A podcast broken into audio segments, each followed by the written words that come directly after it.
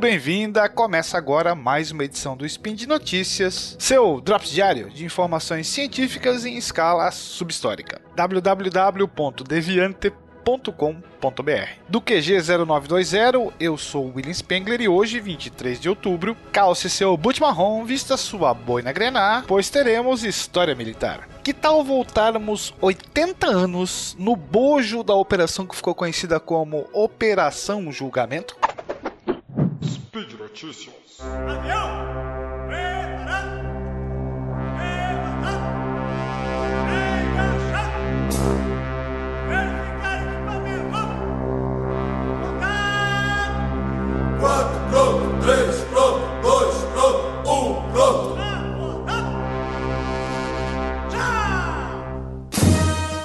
10 de junho de 1940, exatamente um mês após o início da ofensiva alemã, no episódio que ficou conhecido como a Batalha da França, a Itália entrou na Segunda Grande Guerra. Vendo que o governo francês se refugiava em Bordeaux e declarava Paris cidade aberta, Benito Mussolini, que estivera inicialmente hesitante em apoiar as campanhas alemãs na Polônia e na Escandinávia, colocou seu país no conflito que redefiniria o curso da história. O motivo da cautela inicial era o temor das severas consequências que a Itália poderia sofrer caso a Inglaterra e a França derrotassem os alemães. Entretanto, com a Blitzkrieg nazista varrendo todos os exércitos que se colocavam em seu caminho, o ditador fascista considerou que aquela era uma boa oportunidade para conseguir um assento na mesa de negociações ao lado dos vitoriosos alemães.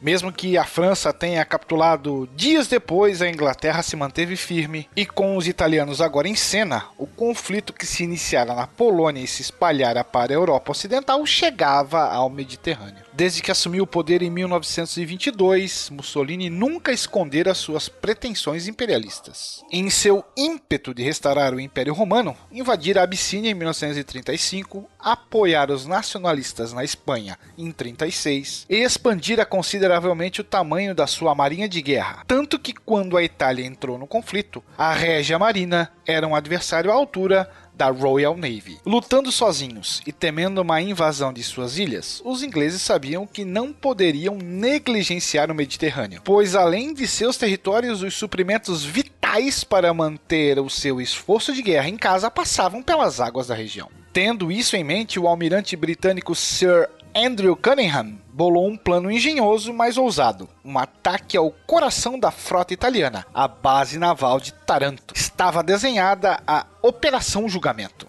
Por conta de sua posição geográfica ao sul da Península Itálica, de seu relevo e de suas águas rasas, ao longo da história italiana, Taranto sempre foi considerada a base naval ideal. Era de fato impensável que alguém pudesse realizar um ataque direto à frota ali baseada. Buscando uma saída para o problema e cientes de que somente um ataque contra o porto poderia debilitar a armada do rival e garantir as rotas de suprimento do Mediterrâneo, os estrategistas britânicos perceberam que um ataque frontal com navios emparelhados em um combate direto de fato surtiria pouco ou nenhum efeito contra o inimigo. Todavia, um ataque furtivo com aeronaves poderia causar um grande estrago. A estratégia era inovadora pois era a primeira vez na história militar em que uma batalha naval seria realizada sem que os navios envolvidos nos dois lados do combate se enxergassem. Os aviões ingleses decolariam de porta-aviões localizados a poucas milhas náuticas da base italiana, mas a uma distância segura para se manterem longe da ação. Correndo contra o tempo e sabendo que, se mal executada, a operação teria consequências catastróficas para todo o esforço de guerra aliado, os britânicos escolheram uma data simbólica para o ataque. Dia 12 de outubro de 1940, o dia da Batalha de Trafalgar, a grande vitória de Lord Nelson contra Napoleão. Entretanto, por conta de problemas estruturais e até de um incêndio ocorrido em um dos porta-aviões que participariam do ataque, a incursão teve de ser adiada.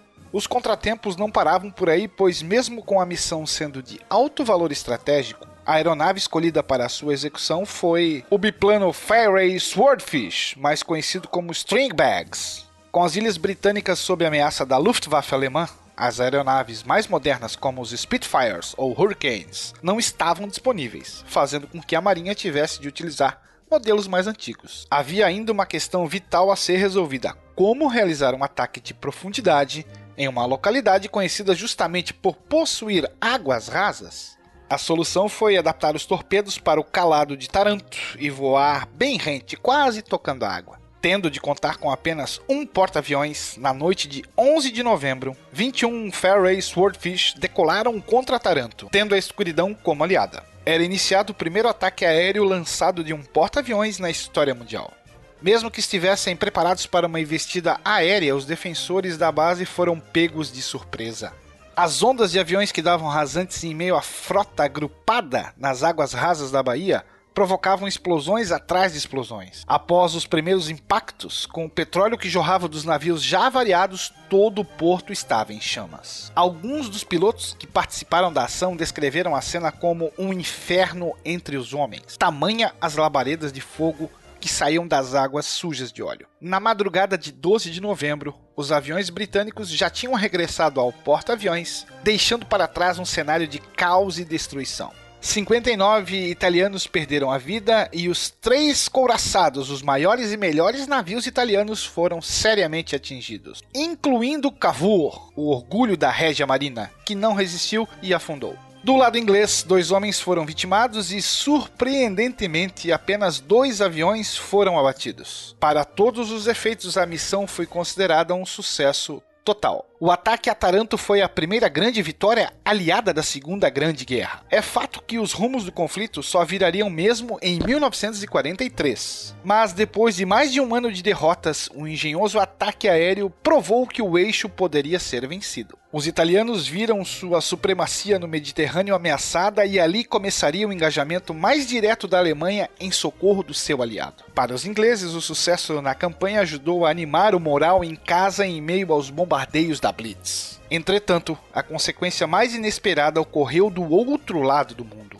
Os japoneses, que já planejavam sua expansão na Ásia, ficaram maravilhados com as táticas inglesas. Os estrategistas da Marinha do Japão estudaram detalhadamente as ações de aeronaves empregadas contra navios e as replicaram contra os norte-americanos em 7 de dezembro de 1941 em Pearl Harbor, fazendo com que a guerra, que começara na Europa, se tornasse de fato mundial. That's all, folks. Para mais detalhes sobre a Operação Julgamento, dê uma espiada nos links deste post lá no portal Deviante. Aproveite e deixe sua sugestão, críticas ou outras ideias envolvendo a história militar. Importante lembrar que essa iniciativa só graças ao seu apoio através do patronato do SciCast, que pode ser feito via Padrim, Patreon ou PicPay. Bye bye, fellows!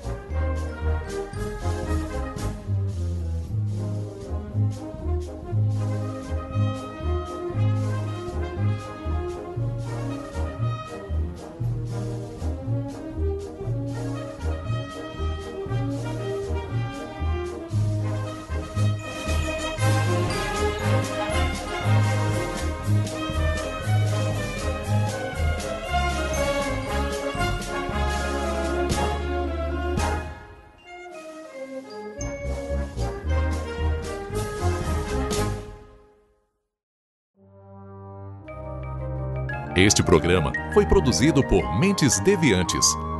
deviante.com.br